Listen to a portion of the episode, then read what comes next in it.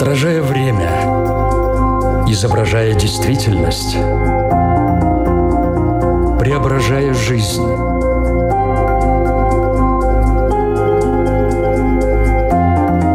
Форма выражения. Программа о том, как мы проявляем себя в этом мире.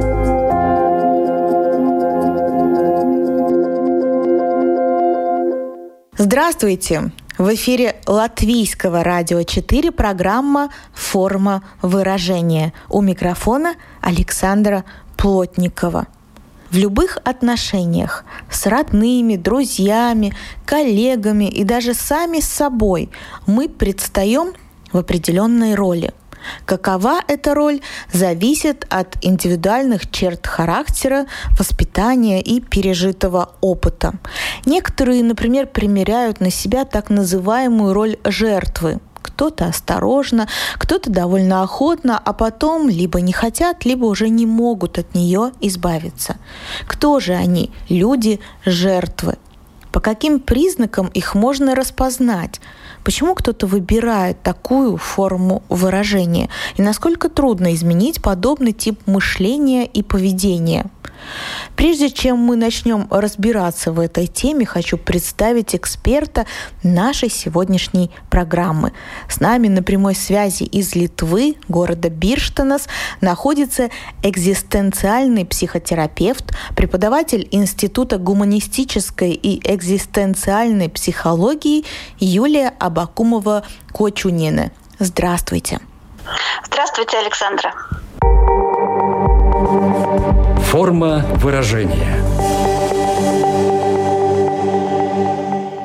В контексте обсуждаемой нами сегодня темы очень часто можно встретить такие словосочетания, как э, роль жертвы, состояние жертвы. Насколько все-таки это корректно и как было бы правильно об этом говорить? Как вы правильно сказали, э, я представитель экзистенциальной психологии, психотерапии, которая основывается на экзистенциальной философии. И там, может быть, не очень характерно вот это понимание человека через понятие роли. И для меня, может быть, ближе это понятие жертвы как некое такое динамическое состояние человека, в которое каждый из нас время от времени попадает. И оно связано больше э, с тем, что ну, у нас есть какие-то определенные характеристики жизни, которые в экзистенциальной психологии и философии называются данностями, такие как э, свобода и ограничения, и каждый из нас э, выбирает, как больше ему в какой-то ситуации получается э, реализовать себя более свободным или более ограниченным. И иногда, когда мы себя чувствуем ограниченными, все последствия этих ограничений склонны как-то взваливать, перекладывать э, на кого-то другого, на людей окружающих. Часто это близкие люди, очень часто это родители, это какие-то обстоятельства жизни, исторический период или какие-то изменения социальные. И тогда мы попадаем вот в это состояние жертвы когда мы больше такие подневольные люди, чем люди свободные. Так вот, для меня больше так это звучит. Я правильно понимаю, что жертва в данном случае человек, который перекладывает ответственность за свою жизнь на других? Да, который больше считает себя э, каким-то объектом воздействия чего-то иного, нежели он сам. Да. Вы сказали, что это определенный выбор, который, ну, в принципе, даже каждый из нас в какой-то период времени делает. С чем это все-таки связано, что один человек, может быть, сделает этот выбор чаще, а другой реже? Но это не то, что мы делаем какой-то один выбор на всю жизнь, и там каждый из нас выбирает, вот я буду жертвой, а я не буду жертвой, я себя чаще буду вести, там, перекладывая ответственность, а я буду более свободным человеком. Скорее мы такие выборы совершаем каждый день, многократно, во всех эм, нас окружающих обстоятельствах, во всех каких-то отношениях, в которые мы вступаем в течение дня. Но действительно некоторым людям более свойственно в какой-то сфере жизни больше себя считать жертвой, нежели человеком творящим, человеком создающим свою жизнь. Другие люди в большей степени склонны бунтовать, склонны создавать что-то свое, творить. То есть э, в этом состоянии вот такого человека бунтующего и человека, впадающего в это состояние жертвы, всегда у нас есть какой-то динамический баланс.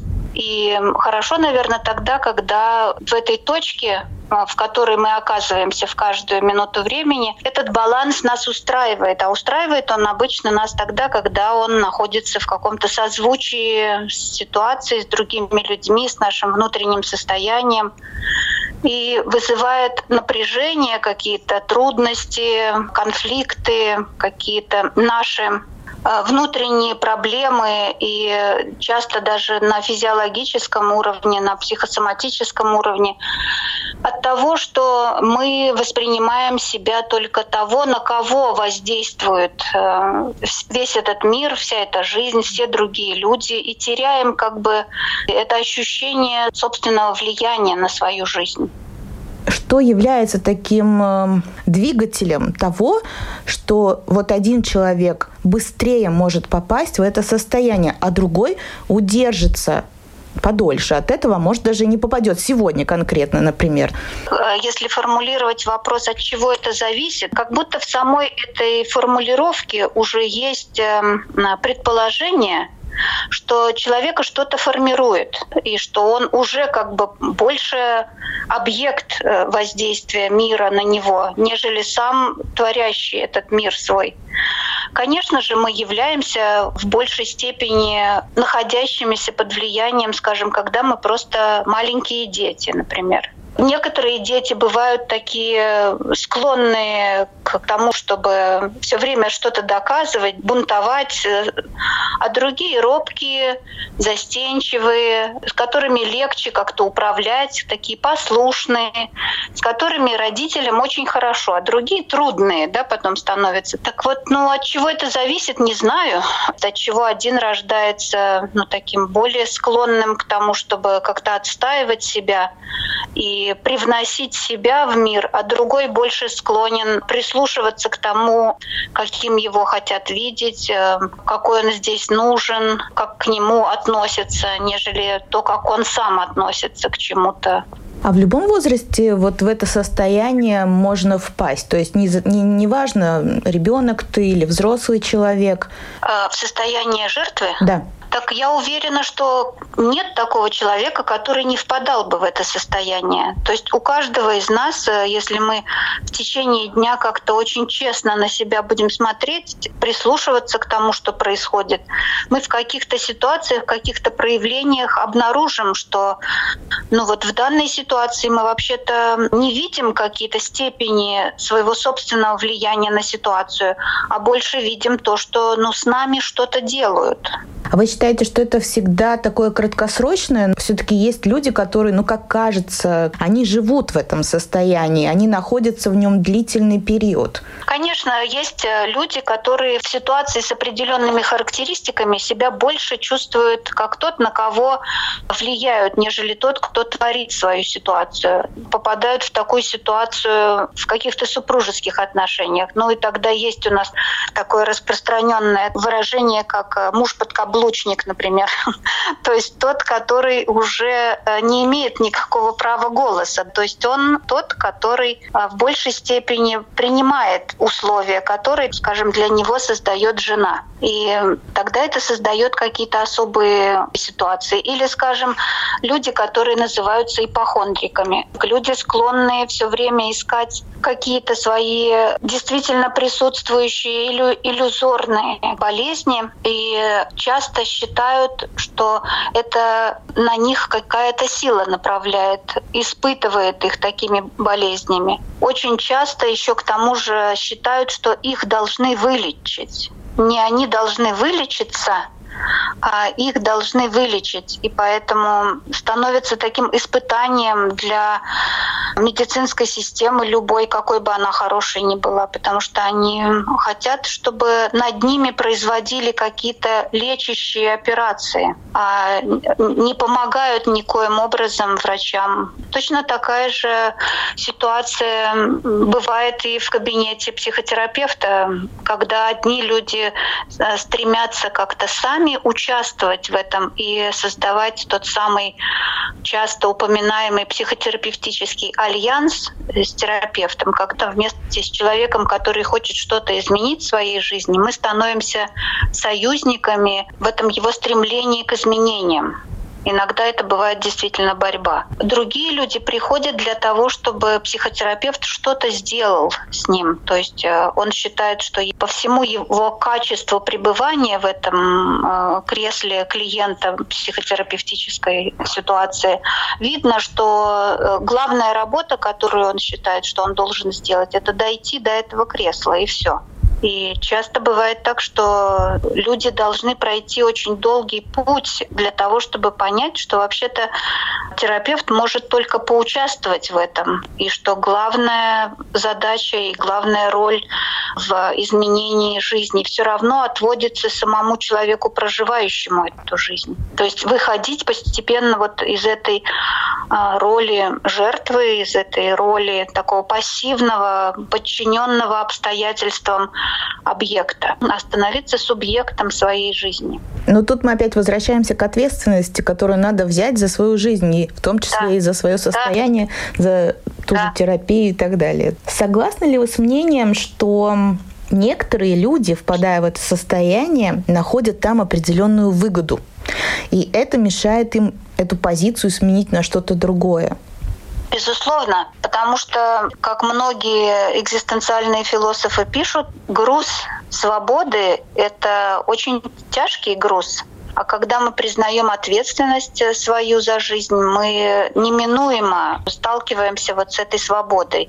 Есть очень большая категория людей, которые хотят, чтобы они были встроены в какую-то очень четкую понятную систему, которая бы им все время диктовала, что в каждую минуту нужно делать. И э, вот взять на себя ответственность, пользоваться свободой своей жизни, это очень тяжелое испытание. Все мы с этим сталкиваемся, когда выходим в отпуск или случаются неожиданные свободные дни, мы там приболели, например.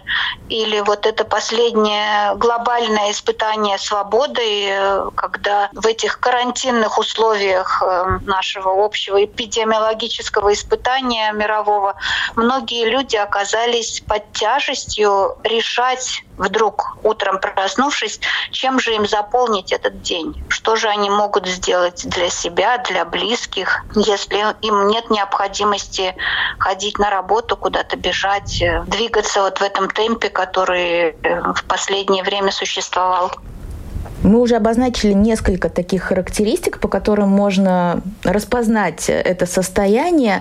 А Еще вот часто упоминается такое плохое настроение, грусть. Это тоже можно отнести к таким признакам этой позиции? Думаю, что да, как такие вторичные признаки. То есть, э, когда мы теряем какое-то ощущение, что что-то от нас зависит, мы действительно впадаем в уныние. Нам сначала становится скучно, а через какое-то время грустно, а еще, ну, если это время продлевается, действительно мы можем и заболевать.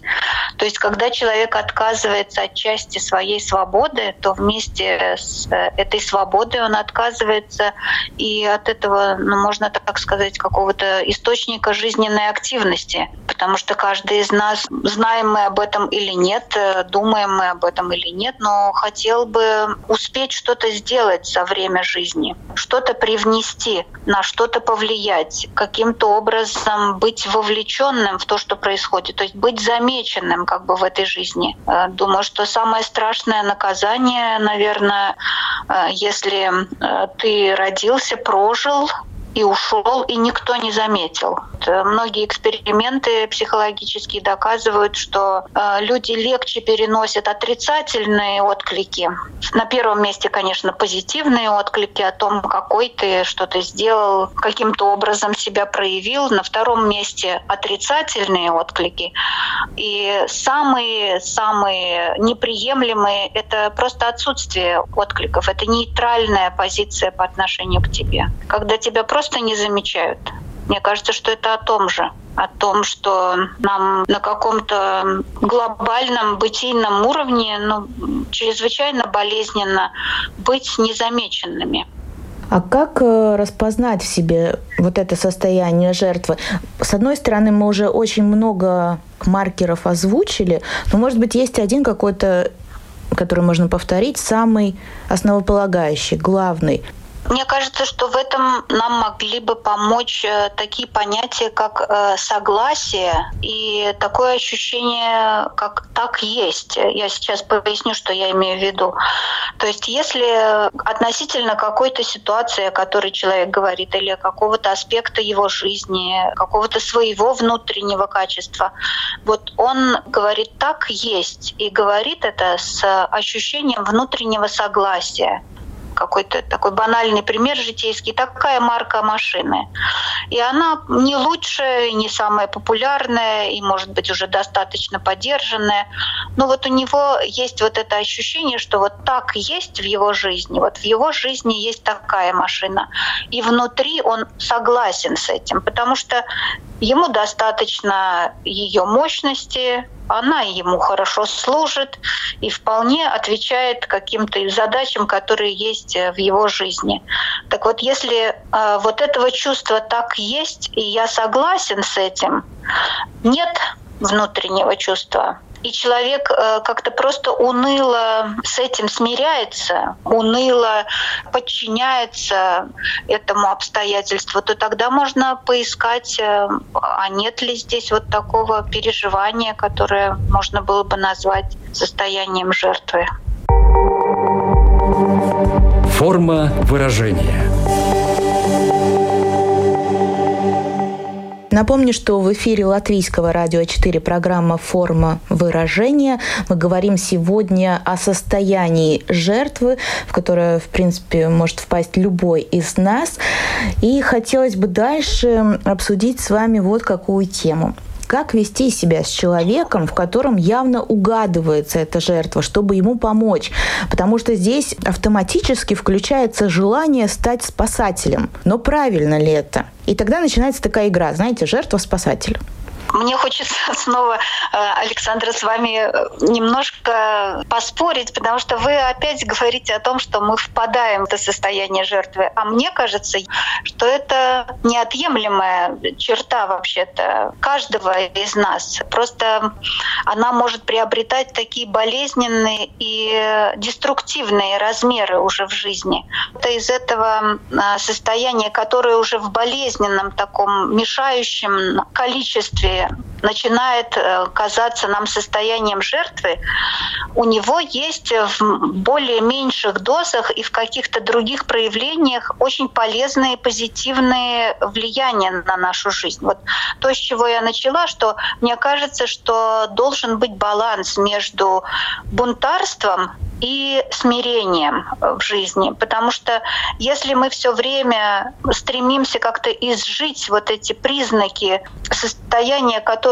сгустившись, может превратиться в состояние жертвы, то мы лишаем себя возможности, ну, вообще-то принимать мир таким, какой он есть. То когда мы все время как-то воюем, стараемся переделать, вносить что-то свое, мы тогда теряем возможность услышать других, принять те черты, которые, может быть, мы бы так никогда не сделали, но они вот так, такими существуют в мире.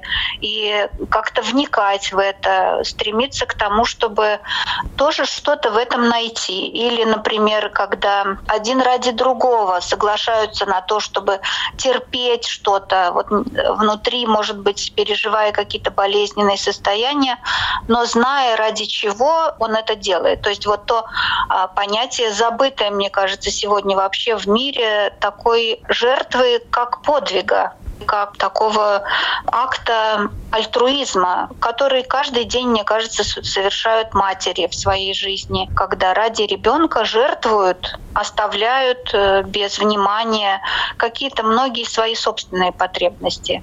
Так вот, мне кажется, что ну, совсем искоренять как бы тот э, корень, из которого может вырасти при неблагоприятных условиях это состояние жертвы не нужно. Но вот парадокс в том, что эти люди жертвы, в которых уже расцвело это состояние жертвы, они чаще всего являются очень удобными для других. Это очень послушные, пунктуальные сотрудники фирм, которые не задают лишних вопросов. Это очень хорошие дети, которые все выполняют так, как положено. Правда, иногда почему-то с ними случаются случаются попытки самоубийства, потом, когда все окружающие пожимают э, плечами, откуда это взялось. Э, иногда, мне кажется, э, наоборот, не тех, кто склонен к состоянию жертвы, нужно как-то подначивать для того, чтобы они в чем-то, может быть, не согласились чем-то, может быть, взбунтовались, проверились, а действительно ли это им подходит, а правда ли они хотят того, что им, скажем, предлагают. Ну, я думаю, что у каждого есть такие знакомые, которые, если предлагают пить кофе, всегда соглашаются пить кофе, даже если они дома никогда его не пьют. То есть они как бы всегда подстраиваются, всегда готовы услужить, всегда подвинуться со своими интересами. Так вот, эм, прислушаться просто к тому, а действительно ли я чувствую этого человека, его желания, его потребности, или мне просто удобно от того, что ну, есть человек, который всегда подстроится такая ситуация полного отказа от э, своих потребностей, от своих интересов. Это уже скорее такая клиническая картина, где вступают в ситуацию какие-то люди помогающих профессий, психотерапевты, психологи, иногда даже психиатры.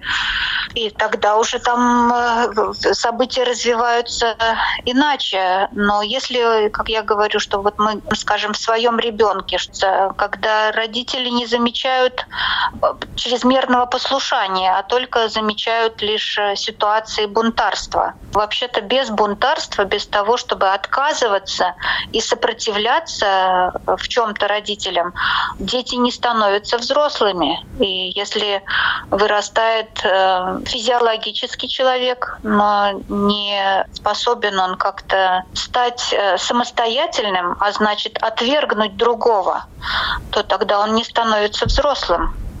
Позитивное отношение к несогласию может очень поддержать другого человека, с которым ты в контакте. Не то, что ты согласишься с тем, что он предлагает, но то, что ты согласишься с тем, что он не соглашается с тобой что он может иметь другое мнение. Вот то, что сейчас, мне кажется, в мире происходит, когда в разных вариациях мы э, учимся принимать инаковость других людей. В этой связи можно тогда еще раз э, акцентировать внимание на том, что родители играют очень важную роль э, в формировании личности своего Без ребенка. Сомнения. Что важно в рамках вот этой обсуждаемой сегодня темы им сказать? Не знаю, мне всегда хочется как-то и самой иметь с детьми просто человеческие отношения и чтобы другие как-то вкусили этой радости человеческих отношений с детьми, даже когда они э, еще не совсем взрослые. То есть как-то, чтобы родители не просто видели в детях э, тех существ, которых нужно воспитывать, о которых нужно заботиться, которых нужно формировать, а тех людей, э, которые своими реакциями нас формируют, которые имеют уже свое видение, несмотря на то, что ему может быть 2-3 года, 12 которые э, уже что-то знают по-другому, у них свой опыт, э, они живут э, совсем в другом мире, потому что мир очень сильно меняется. Это очень трудный, опять же, поиск этого баланса, когда я знаю, что это мой ребенок, и я о нем заботилась, я его родила, и в то же время он другой, он имеет право сам что-то решать. И все время вот приходится искать по мере взросления детей ту точку, где а, ребенку достаточно нашей заботы, и она его не душит. И там, где мы что-то делаем ради него, это действительно ради него, а не ради того, чтобы почувствовать ценность своей жизни. И в то же время услышать бунтарские его ноты в его поведении и согласиться с ними. Мне кажется, что когда слишком послушные дети, это должно настораживать. Как и слишком много бунтующие, конечно. В том числе, наверное, нужно выбрать правильный момент, когда ты начинаешь постепенно передавать ответственность ему за свою собственную жизнь. Да, это такие уже общепринятые рекомендации к тому, чтобы согласиться с тем, что он сам начал бы нести какую-то ответственность за свою жизнь, чтобы он увидел свою свободу. То есть как-то с ответственностью, мне кажется, родители уже как-то сжились. Но вот как э, оставлять ребенку очень много места для свободы, справиться со страхом, а что будет, если э, у ребенка будет так много свободы, то, чего как будто бы сейчас не хватает, это пространство во времени и реального физического пространства, в котором дети могли бы быть э, предоставлены сами себе, вот где бы они создавали что-то свое. И поэтому они все уходят в виртуальное пространство, мне кажется. Там их трудно поймать. Там они действительно свободны в этих э, аватарах под всякими никнеймами и так далее. А как можно тогда с точки зрения родительской помочь им эту свою жизнь создавать э, в реальной жизни, а не виртуальной? Но я не думаю, что есть средства уже от того, чтобы их отвадить от этого виртуального пространства наших детей, э, потому что это глобальная тенденция.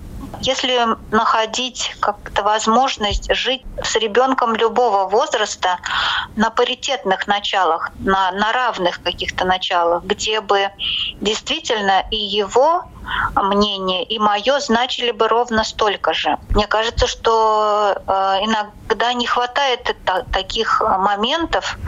Пусть они были бы игровые, пусть они были бы ну, в каких-то в рамках, э, пусть даже и виртуальной игры, но где бы, скажем, мнение ребенка и мнение взрослого, мнение, скажем, его отца весило бы столько же. Мне кажется, что очень иногда не хватает вот такого внимания к тому, а, а как а, они считают а как они видят, и принятие, и способности как-то отказаться от давления весом своей родительской позиции мне вот показалось созвучным с темой, которую мы сегодня обсуждаем, такое выражение «причинять добро». Мне кажется, и родители этим порой страдают, когда они пытаются взять такую гиперопеку над ребенком, когда они пытаются водить его на все различные кружки, тем самым заботясь о его развитии. И то же самое делают и взрослые, когда вот хотят помочь, может быть, больше того, что нужно было бы. Там уже человека можно было бы отпустить, и он сделал бы это сам. Вы согласны с тем, что вот это причинение добра в данном случае тоже актуально? Конечно, да. Даже мне кажется, что вот возвращаясь к теме нашей сегодняшней беседы, можно сказать, что люди, которые очень часто впадают в это состояние жертвы, они хотят причинять добро. Они хотят не навредить их внутренняя мотивация очень позитивная. Почему там не высказывает свое мнение? А зачем э, вносить сумбур? А почему там скрывает э, какие-то свои желания? Ну, наверное, желание другого человека важнее и, и так далее. То есть э, как бы постоянно уступает и прячется ради какого-то всеобщего блага. И тогда получается, что это ну, вот такое мифическое благо постепенно оборачивается совсем другой своей стороной. Э, человек как бы себя удаляет из отношений, скажем, вообще просто удаляет себя из жизни постепенно. И тогда не только для него самого это плохо, но и для отношений тоже. Если человек все время так отодвигается от того, чтобы привносить себя куда-то прячется, то его партнер оказывается ну, в отношениях сам с собой, в отношениях с э, практически с оболочкой этого человека. Но некоторые люди застревают в этом состоянии, и им уже требуется такая профессиональная помощь, чтобы выйти из него. А как это происходит? Как я уже сказала, что иногда это бывают клинические какие-то проявления, и плюс э, к, к этому внутреннему такому постоянному предпочтению отстраняться от этой точки спора да, с, с кем-то в мире, с чем-то в мире, уходить куда-то в себя, то часто там уже появляются какие-то другие проявления. Но всегда вот это обращение, во-первых, внимания на то, как это происходит. Часто человек не отдает себе отчета в том, что он вот таким образом ведет себя, что это постоянная такая стратегия его поведения, она травмирует его самого, она уничтожает его самого.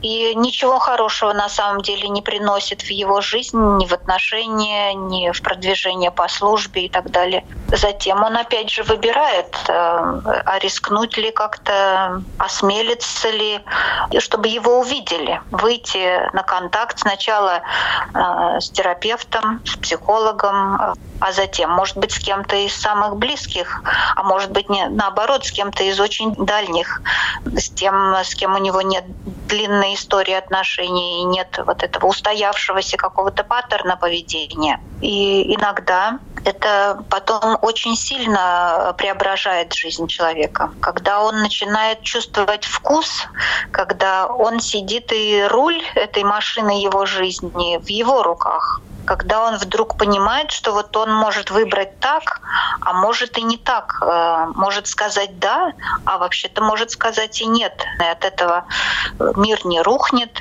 и он не будет изгнан и подвергнут астракизму всеми его окружающими людьми и так далее. Вот это самый первый сдвиг, когда человек рискует вот из такой уже тяжелой приверженности, привязанности вот этому уступательному движению, да, вот такого жертвенного состояния, когда он начинает чувствовать первый вкус того, что вообще-то жизнь — это не то, чему он подвергается, а это во многом и то, что он создает. То есть, конечно же, мы все очень многому подвергаемся. Опять вернусь к этой идее о балансе.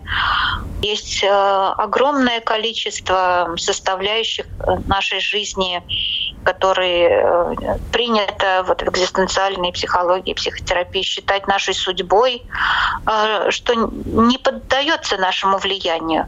И в то же время есть, может быть, такое же огромное количество а, каких-то моментов, на которые мы можем влиять. Когда человек э, чувствует, что там и здесь он выбрал сам, и здесь он как-то привнес себя, и там он посопротивлялся и что-то изменилось.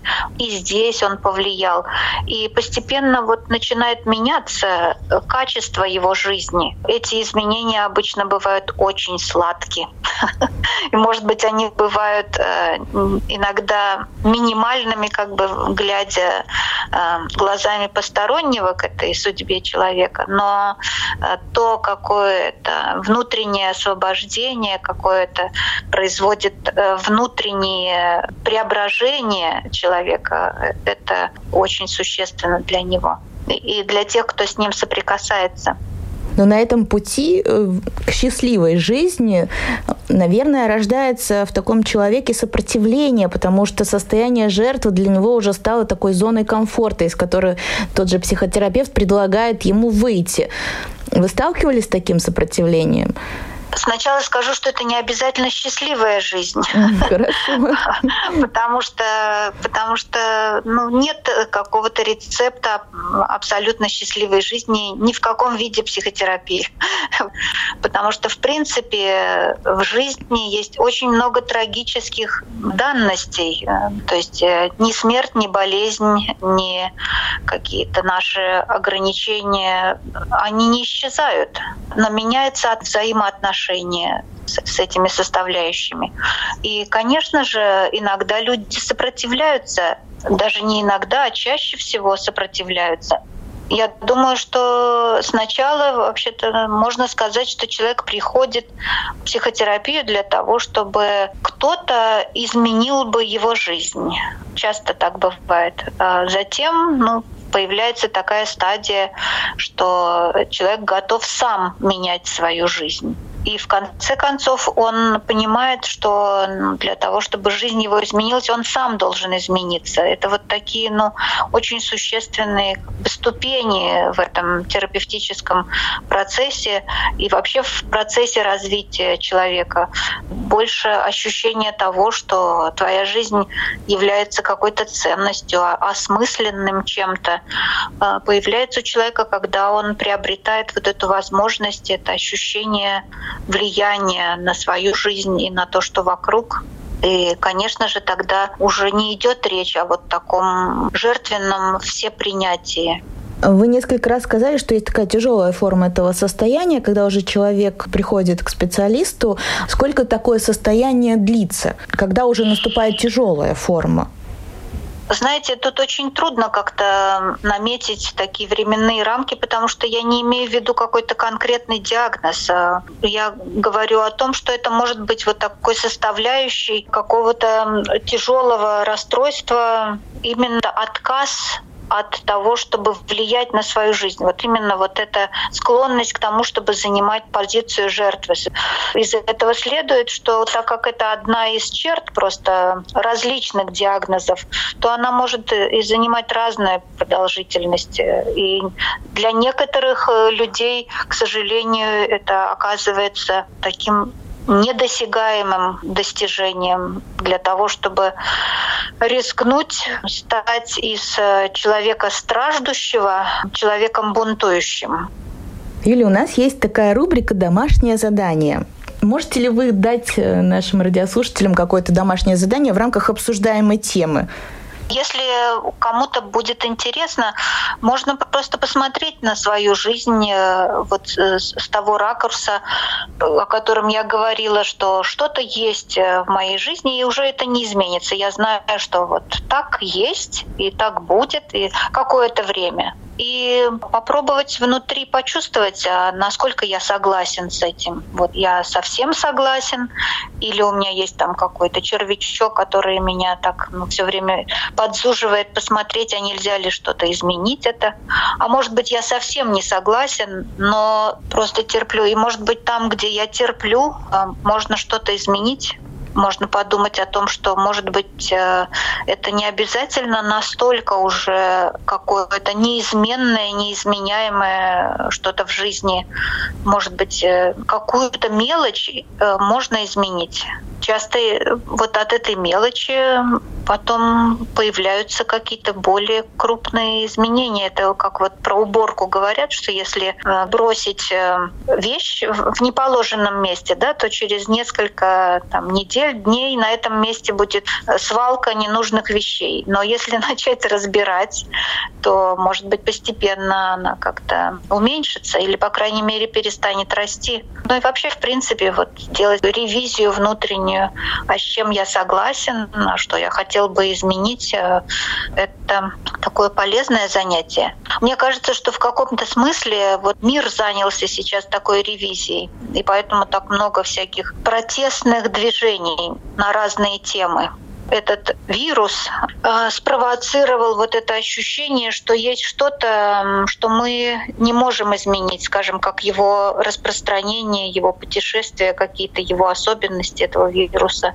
И тогда это потребовало от людей поискать, а что же я могу изменить Если это я не могу менять в своей жизни, то в чем я могу как-то повлиять на свою жизнь, в чем я могу ее улучшить? Но это мои такие, может быть, совершенно необоснованные такие выводы. Но я думаю, что на этом мы действительно можем закончить программу с пожеланием провести эту ревизию. Я еще в этом контексте слышала такую фразу, что если каждый день уделять хотя бы 15 минут уборке, то потом генеральную уборку даже делать не придется, потому что все будет чисто, аккуратно. Так что, в принципе, если регулярно к себе прислушиваться, о себе заботиться, то, скорее всего, это залог здоровья. А я хочу напомнить о том, что сегодня мы говорили о состоянии жертвы, что это, в чем это проявляется, какие опасности здесь могут быть и можно ли из этого состояния выйти, если да, то как. С нами на прямой связи из Литвы, из города Бирштенас сегодня была экзистенциальный психотерапевт Юлия Абакумова-Кочунина. Спасибо вам большое за эту беседу. Спасибо вам, Александра. Спасибо за вопросы. Я, Александра Плотникова, прощаюсь с вами до следующей среды. Пока. Отражая время, изображая действительность, преображая жизнь.